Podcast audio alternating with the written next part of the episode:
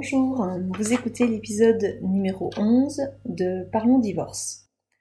Aujourd'hui, je vais répondre à une question, à savoir comment saisir le juge aux affaires familiales.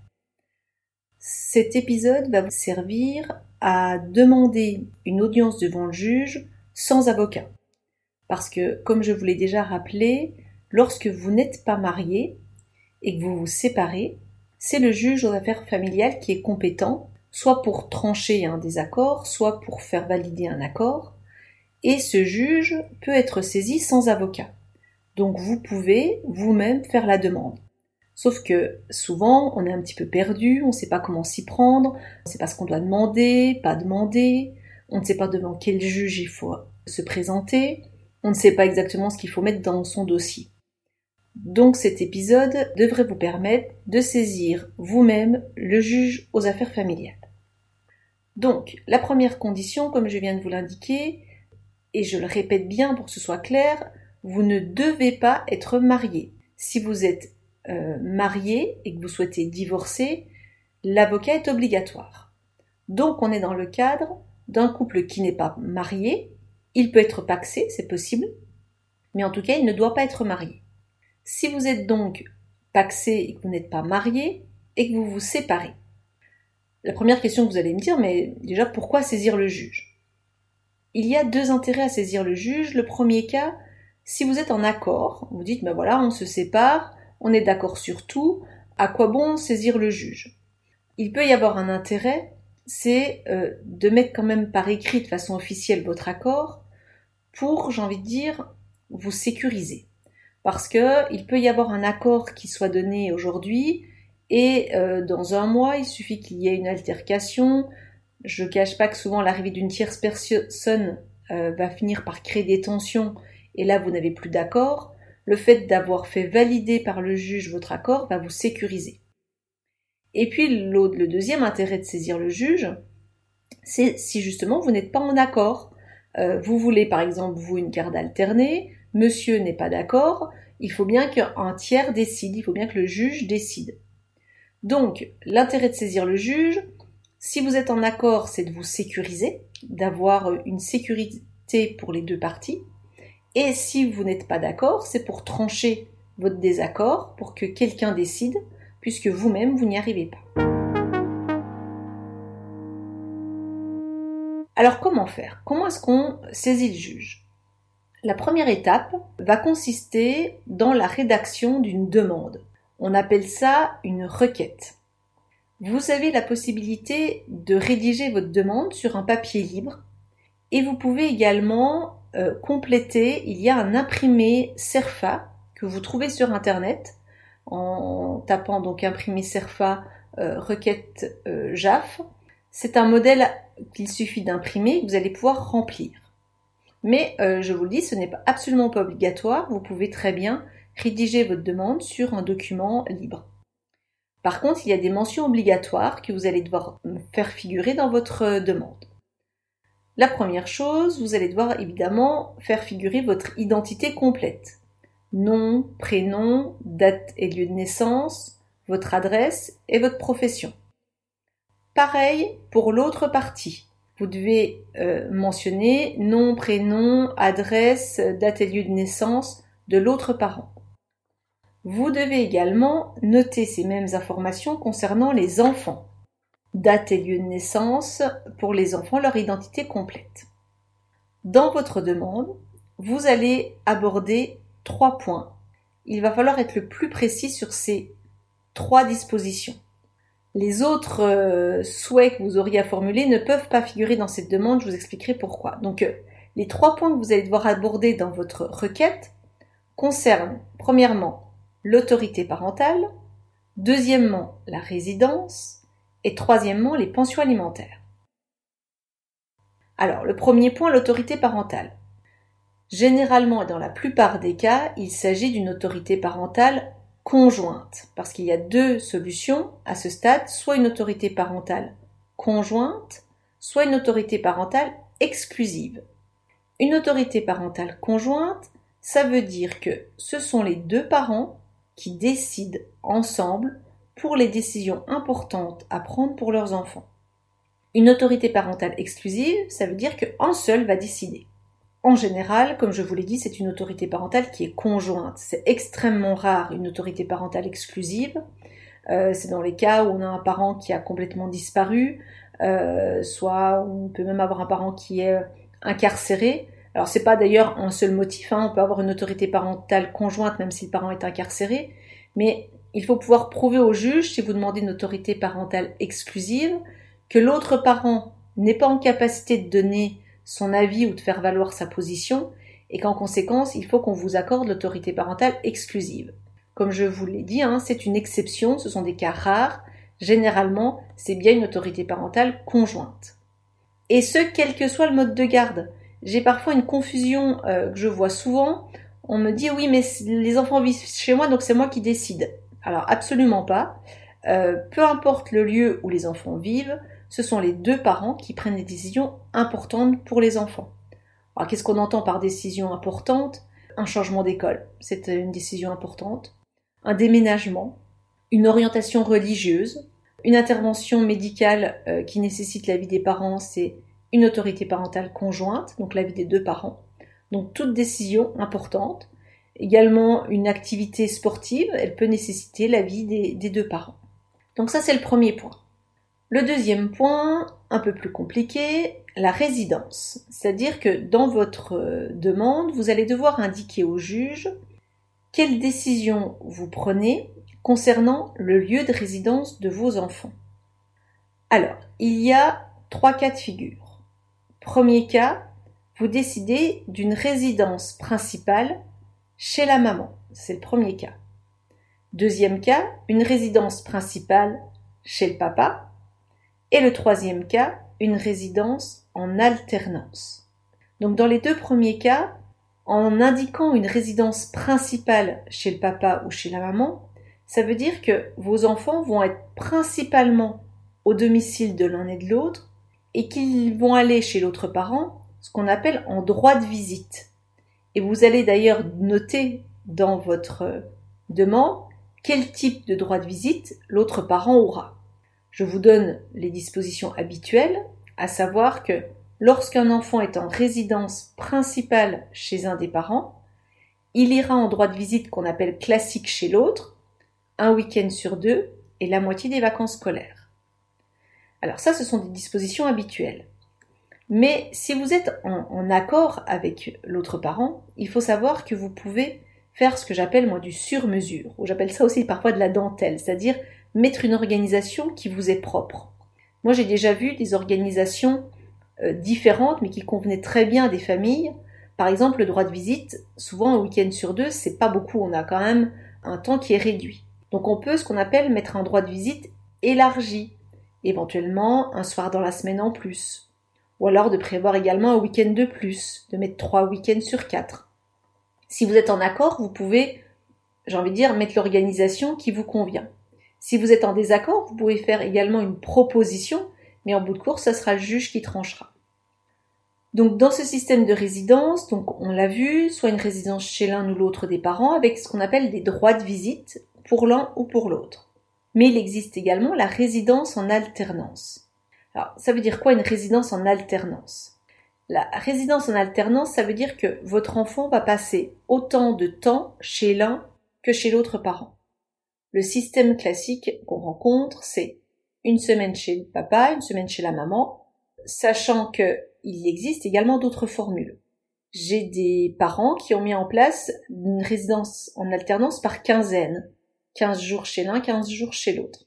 Alors les enfants étaient assez grands, mais en tout cas ça leur convenait mieux. Ils avaient l'impression de moins devoir déménager d'une semaine sur l'autre. Il existe aussi un autre système qui est euh, mis en place euh, notamment là pour les plus jeunes enfants. Alors ce système, je l'appelle moi le 2-2-5-5. C'est-à-dire tous les lundis mardis de chaque semaine, les enfants sont toujours chez le même parent, soit le papa ou la maman. Tous les mercredis, jeudis, pareil de chaque semaine, ils sont chez la maman ou le papa. Et ensuite, on alterne un week-end de papa, un week-end maman. Et vous allez voir, en posant ça sur 15 jours, on arrive à ce rythme deux jours, deux jours, cinq jours, cinq jours. Pourquoi ce système est intéressant? Pour plusieurs raisons. Alors c'est bien une résidence en alternance, hein, on est bien sur un rythme partagé. Vous avez toujours les mêmes jours dans la semaine, ce qui permet de se repérer. Donc tous les lundis et mardis, l'enfant sait qu'il sera chez papa ou maman, et pareil pour mercredi, jeudi. L'intérêt aussi, notamment chez les jeunes enfants, c'est que cette période est beaucoup moins longue qu'une semaine. Parfois, une coupure d'une semaine peut être longue pour l'enfant. Là, la durée la plus longue de séparation, c'est cinq jours. Donc c'est un système qui peut être intéressant que vous pouvez proposer. Si vous êtes en accord avec l'autre parent, le juge validera votre accord. Si vous n'êtes pas en accord avec l'autre parent, vous pouvez tout de même faire cette demande auprès du juge et à vous d'argumenter pour expliquer au juge pourquoi cette solution vous semble adaptée à vos enfants et à votre famille. Donc, ce point sur la résidence, c'est un point important. Soyez clair dans ce que vous demandez. Vous devez exprimer une position, le juge ne peut pas trancher sur quelque chose qui est flou et qui n'est pas clairement exprimé. Le troisième point, la pension alimentaire le titre exact, on parle de pension alimentaire pour l'entretien et l'éducation des enfants. Alors, plusieurs cas de figure. Premier cas de figure, il peut se faire qu'il n'y ait pas de pension alimentaire. Vous pouvez très bien dire, bah, dans notre situation, on décide qu'il n'y ait pas de pension alimentaire, mais on organise le partage des frais, éventuellement moitié-moitié. Ce cas-là est fréquent lorsque nous sommes en résidence en alternance. C'est vrai que en résidence en alternance, il arrive fréquemment que les parents disent bah, il n'y aura pas de pension alimentaire, par contre on va partager les frais qui concernent les enfants, éventuellement moitié-moitié. Attention tout de même, si vous n'avez pas les mêmes revenus, le partage moitié-moitié ne sera pas juste. Je vous rappelle une disposition de la loi. La loi dit très clairement que les parents participent en proportion de leurs revenus. Donc ce qui veut dire que si vous n'avez pas les mêmes revenus, vous devez participer avec une règle de prorata de vos revenus. Donc ce point-là doit être mentionné dans votre demande. Si vous êtes ce qu'on appelle en résidence principale, soit chez la maman, soit chez le papa. Le parent qui n'a pas la résidence principale va devoir verser une pension alimentaire à l'autre parent. Cette pension alimentaire, généralement, c'est un montant que vous allez devoir demander. Alors, je, le redis euh, tout de même, il faut savoir que si vous êtes en accord avec l'autre parent, vous pouvez vous organiser comme vous voulez. Moi, j'ai vu des parents qui avaient mis une résidence principale chez la maman, mais ne souhaitaient pas qu'il y ait une pension alimentaire de payer tous les mois. Par contre, ils avaient préféré que l'autre parent paye, euh, par exemple, toutes les dépenses qui étaient listées directement sans passer par le versement d'une pension. C'est possible. Mais c'est vrai que généralement, si notamment dans les cas de désaccord, celui qui n'a pas la résidence va devoir payer une pension alimentaire. Alors comment est-ce qu'on chiffre cette pension alimentaire? Là, on rentre dans quelque chose qui est beaucoup plus technique et compliqué. Je vais d'ailleurs y consacrer un épisode complet parce que c'est un point qui est soumis à beaucoup d'aléas. Il y a beaucoup d'éléments à prendre en considération. Je peux tout de même vous renvoyer dès à présent à un barème qui est produit par l'État. Vous trouverez, vous tapez barème pension alimentaire sur Internet et vous allez trouver un barème qui est mis en place. Attention tout de même, ce barème n'est qu'à titre indicatif, c'est-à-dire qu'on a un montant de pension alimentaire, un montant de revenu, pardon, d'un des parents et ça vous donne, en fonction du nombre d'enfants, un montant de pension alimentaire. Je mets beaucoup de réserves sur ce barème. Pourquoi? Parce que il n'est que indicatif. Les juges ne l'appliquent pas forcément. Et ce barème oublie ce qu'on appelle les besoins de l'enfant. Parce que dans la décision pour fixer une pension alimentaire, on doit prendre en compte les besoins de l'enfant. Et dans ce barème qui a été produit, il n'y a aucune différence par exemple par rapport à l'âge des enfants. Alors qu'on sait pertinemment que des frais pour les enfants vont varier au cours de leur vie. Sur des tout petits, on a souvent des frais de nourrice très lourds. Après, on a des frais un peu moins importants quand ils sont plus en nourrice, mais ces frais vont réaugmenter lorsqu'ils seront en études supérieures. Donc, apprendre avec précaution, mais en tout cas, ça peut être indicateur pour vous. Toujours est-il que dans tous les cas, vous allez devoir chiffrer une demande, vous allez devoir mentionner un montant de pension alimentaire, sur votre requête si vous souhaitez faire une demande de pension alimentaire. Donc, on imagine que vous avez terminé la rédaction, soit sur papier libre, soit en complétant l'imprimé CERFA. Votre requête est prête. Maintenant, euh, où est-ce que j'envoie cette demande? Auprès de quel tribunal? Alors là, souvent, c'est un petit peu piège. il faut faire bien attention parce que vous ne pouvez pas envoyer votre demande à n'importe quel tribunal. Il y a ce qu'on appelle une compétence territoriale. Il y a plusieurs juges aux affaires familiales dans le territoire français vous devez savoir vers lequel vous allez envoyer votre demande. La règle juridique, c'est que le tribunal qui est compétent est celui du lieu de domicile des enfants, où les enfants ont leur résidence principale.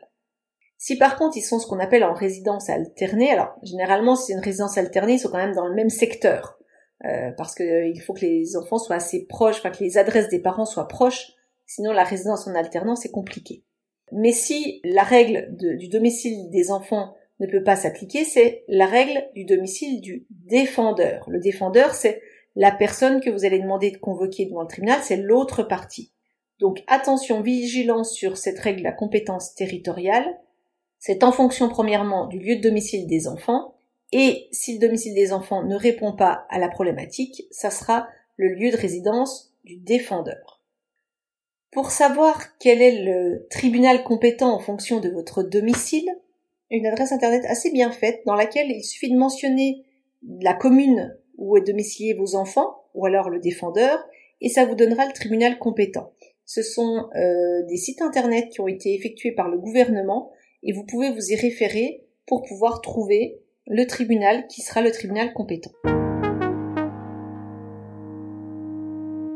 Donc vous avez trouvé le bon tribunal, vous avez l'adresse, donc vous allez adresser votre demande au juge aux affaires familiales près du tribunal de la ville qui va correspondre donc euh, à la compétence requise.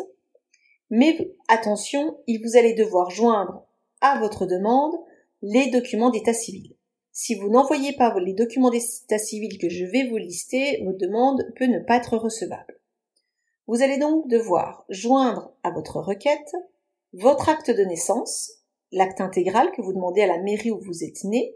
Vous allez devoir joindre également la copie intégrale des actes de naissance de vos enfants, pareil que vous demandez à la mairie du lieu de naissance de vos enfants, et également la copie du livret de famille.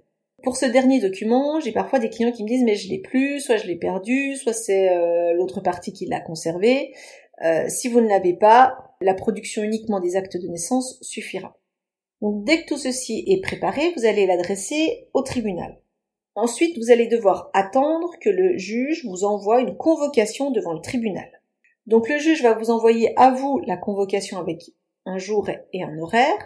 Il va faire la même chose, il va envoyer ce même document à l'autre partie. Alors attention, c'est un point un peu particulier. Il va envoyer ces éléments, ce qu'on appelle en recommandé avec accusé de réception. Si l'autre partie ne va pas retirer le recommandé, quand vous allez arriver à l'audience, il va y avoir un problème, alors qui se résout, ne hein, vous inquiétez pas, mais souvent ça fait parfois un petit peu peur aux gens, notamment quand on n'a pas d'avocat, c'est un peu complexe. Le juge va vous dire, mais l'autre partie n'a pas retiré son recommandé, on n'a pas la certitude qu'il est informé qu'il y ait une audience, je vais vous demander de le citer par huissier. Donc dans ce cas-là, vous allez devoir aller voir un huissier de justice avec votre requête en lui demandant qu'il cite l'autre parent pour tel jour à telle heure devant le tribunal. Donc on imagine que tout est bon, que vous êtes à l'audience, que l'autre partie a bien été touchée par votre demande.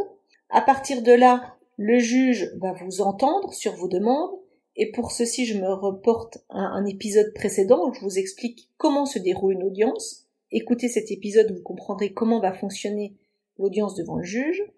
Ce que je tiens à vous rappeler ici, c'est que vous allez devoir donner au juge cette fois-ci un dossier. Parce que vous faites des demandes dans votre euh, requête, mais il faut appuyer cette demande avec ce que j'appelle des pièces. Il y a tout d'abord ce que j'appelle des pièces financières qui sont indispensables. Les pièces financières indispensables sont premièrement tout ce qui concerne vos ressources. Moi, je vous conseille de fournir vos six derniers bulletins de paye, votre dernier avis d'imposition et les justificatifs de ce que vous percevez des caisses d'allocation familiale. Le deuxième point à fournir, ce qui serait bien euh, pour la clarté pour le juge, c'est faites-lui des pochettes en mettant ressources dans une pochette. Dans une autre pochette, vous mettez charges importantes. Alors, sur les charges je vois souvent de multiples, euh, des dossiers un peu volumineux avec euh, beaucoup beaucoup de charges qui sont données auprès du juge. je vous donne mon avis, alors pas qui est mon avis, hein, il me semble important de donner les charges importantes. Alors moi, ce que j'intègre dans les charges importantes, ce sont votre loyer, les impôts que vous avez à régler et les prêts. Ça, ça me semble les charges à devoir fournir. Après, je suis plus réservée sur tout un détail d'autres euh, charges qui sont euh, pour moi moins importantes. Et l'autre pochette qui me semble importante de fournir auprès du juge, ce sont les frais concernant les enfants. Notamment si la question de la pension alimentaire est discutée, je vous conseille de faire une pochette avec les justificatifs de tous les frais que vous avez pour les enfants. Par exemple, soit des frais de nourrice, des frais de cantine, des frais d'activité sportive, des frais médicaux, des frais d'assurance, euh, voilà, tout ce que vous pouvez avoir comme justificatif, c'est important de les joindre à votre dossier. Les autres pièces qui sont à fournir, alors là, ce sera plus sur l'aspect financier, mais sur éventuellement le choix, notamment lorsque vous êtes en conflit sur où les enfants vont vivre.